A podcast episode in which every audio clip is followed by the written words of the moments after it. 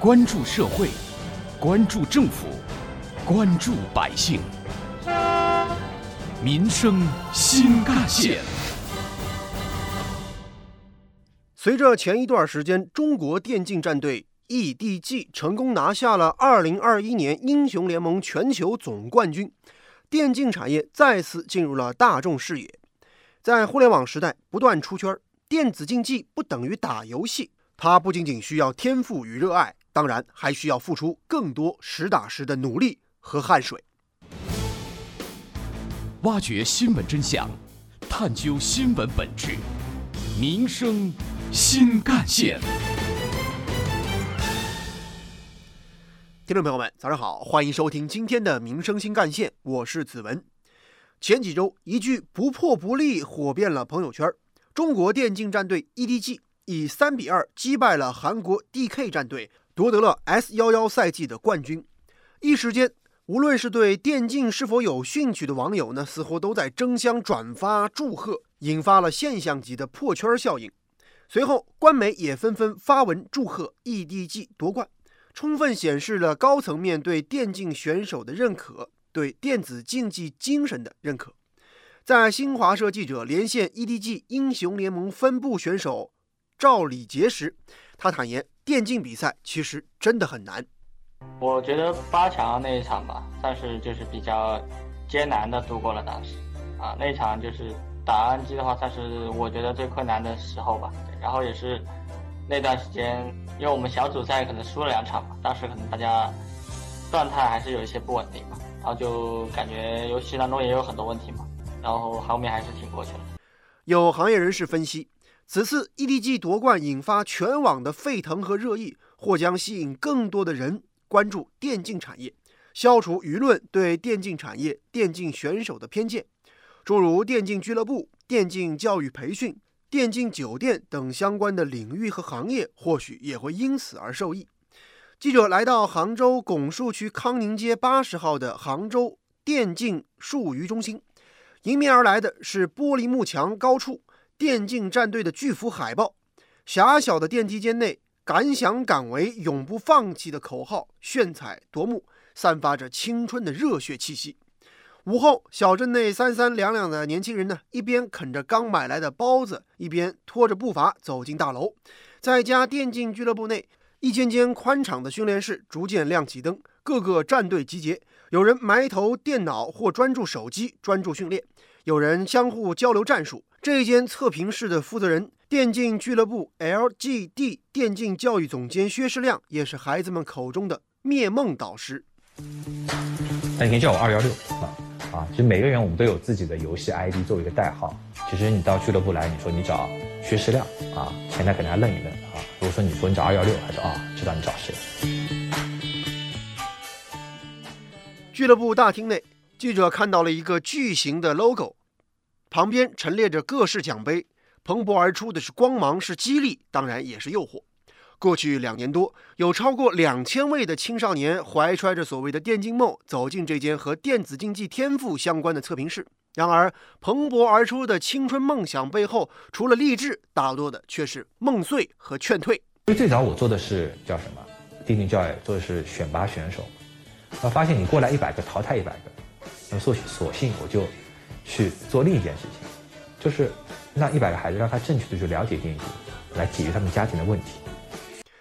原本是一个为了电竞储备人才的测试，但是却意外衍生了劝退的功效，并且成为了不少家长们为拯救自家网瘾少年的救命稻草。从2018年 IG 夺冠到今年的 EDG 夺冠，随着电竞出圈和热捧，很多焦急的家长们把自己的孩子。拉到薛世亮面前，希望薛世亮可以给孩子评估一下，同时也告诉孩子认清一个现实：自己不是一个职业选手，也达不到那个水平。薛世亮告诉记者，最忙的时候，自己一周要接待三十到四十组家庭。周六可以打，我电话了，电话了。我我兄弟，我要上上我返工，你们上你们上去去个人印象。我把他拉过来，那其实我一周要接待这样的家长跟孩子还蛮多的。啊，随着现在电竞进亚运会的时候，有上涨的趋势，越来越多了。啊，那么我有一些比较有印象的，我特地从外地赶过来，还不止一趟。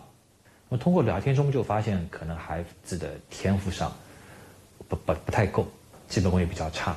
那么当时呢也是做了一个劝退。那么孩子当时也是保证说我回去好好读书。那么等到我放暑假放寒假，再集中一段时间进行特训，看看有没有机会达到职业的标准。啊，今年夏天，一场集结全国五十位青少年的电竞暑期特训营再次启动。这里边有追逐职业梦想的少年，当然也有不乏陷入网瘾的少年。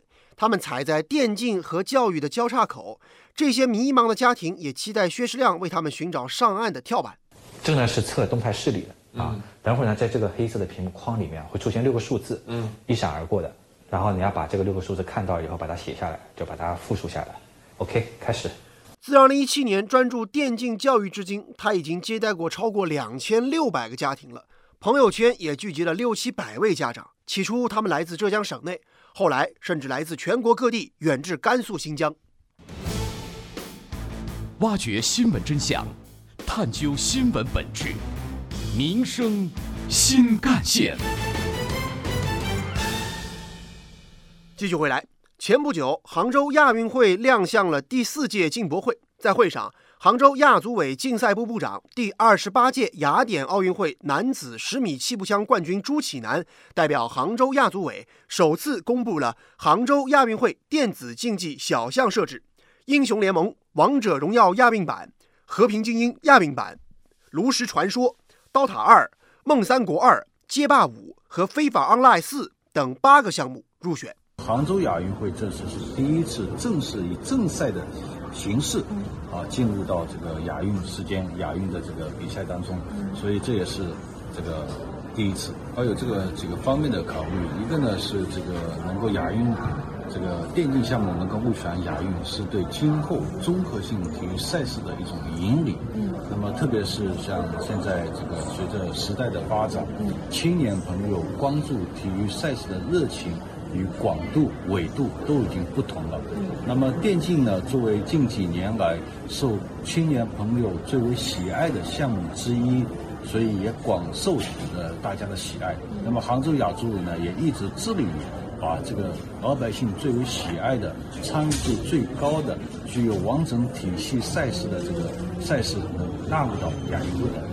据记者了解，这些项目均经过亚洲电子竞技联合会、亚奥理事会、国家体育总局多方商议，综合考虑公平竞技性、内容的价值取向以及国际影响力和宣传推广等因素，才最终确定。目前。电竞行业在社会上已经获得了比较高的认可和更加广泛的普及，但是不少专家仍不建议那些没有经济保障的青少年选择走职业化道路，因为如果只是为了赚钱而孤注一掷的话，当你发现自己错过了最佳的学习时机，而又确实被电竞行业淘汰之后，再直接扔进社会，那时候生活会很难。今年 EDG 的夺冠让很多家长看见了电竞对年轻人的影响力，但是专家认为啊，这场网络狂欢的最大意义就是让电竞得到正视和公众应有的客观评价。那么这个呢，就是说非常吸引孩子，那么他只看到了非常光鲜亮丽的一面，但是呢，他看不到选手为了这一刻时间他在台下是付出了多少努力，那这个选手踏上了赛场，是经过多少轮的竞争才起来了。那么其实很多的家长看到的是我们电竞反面的，啊，当时他们就觉得电竞在他们的固有的印象当中就是一群网瘾少年，啊，不要读书的人，啊，在网咖里面每天抽着烟，说的脏话，啊，就这样的，就是一个非常固有的印象，啊，那么正好现在电竞进入到杭州亚运会成为正式项目之后，是一个非常好的机会，是让双方。都有一个很好的机会和时间去了解，哎，现在电竞到底是怎？有关于我们今天关注的话题，在本台资深记者、特约评论员叶峰老师看来，电竞和传统的竞技项目一样，同样具有普世的竞技精神，当然也没有任何捷径可言。除了天赋，还得日复一日的训练，要流汗水才能换来奖杯，要吃苦才能直面挫折和压力，最终拿到自己理想的成绩。值得注意的是啊，在今年的二月份，人社部等有关部门对于电竞选手和电竞从业人员的相关职业标准做出了相对详细的规范。对电竞行业的工作人员给予了职业技能标准。这个规范出台之后呢，就意味着电子竞技的从业人员会更加明确、更加严格，避免出现鱼龙混杂、良莠不齐的情况，并且对于职业选手的分级也做出了明确的划分。这样的规定能够非常明确地区分电竞职业的等级。在这之后，电竞选手可以根据自己的竞技状态和所获得的荣誉，以及通过划定等级来确定职业水平高低。这就意味着。以往某一些本来水平就不高，但是又不思进取，还想浑浑噩噩继续混日子的电竞选手就无所遁形了。这样非常明确的等价划分，能够更加有效地整治电竞职业乱象，让电竞更加规范，带给观众们更好的观赏体验。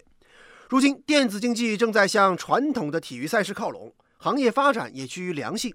电竞作为一项职业，正在逐渐被广大人民群众接受。如何引导孩子正确认识这个行业，其实很重要。要让孩子们明白，电竞从来就不直接等于打游戏。你自以为的沉迷游戏，打到王者段位，或许只是电竞选手的入门门槛而已。所以说，它和传统体育竞技一样，需要天赋，需要体能，需要肢体反应，也需要热爱、坚持和努力付出。好，感谢您收听今天的《民生新干线》，我是子文，下期节目我们再见。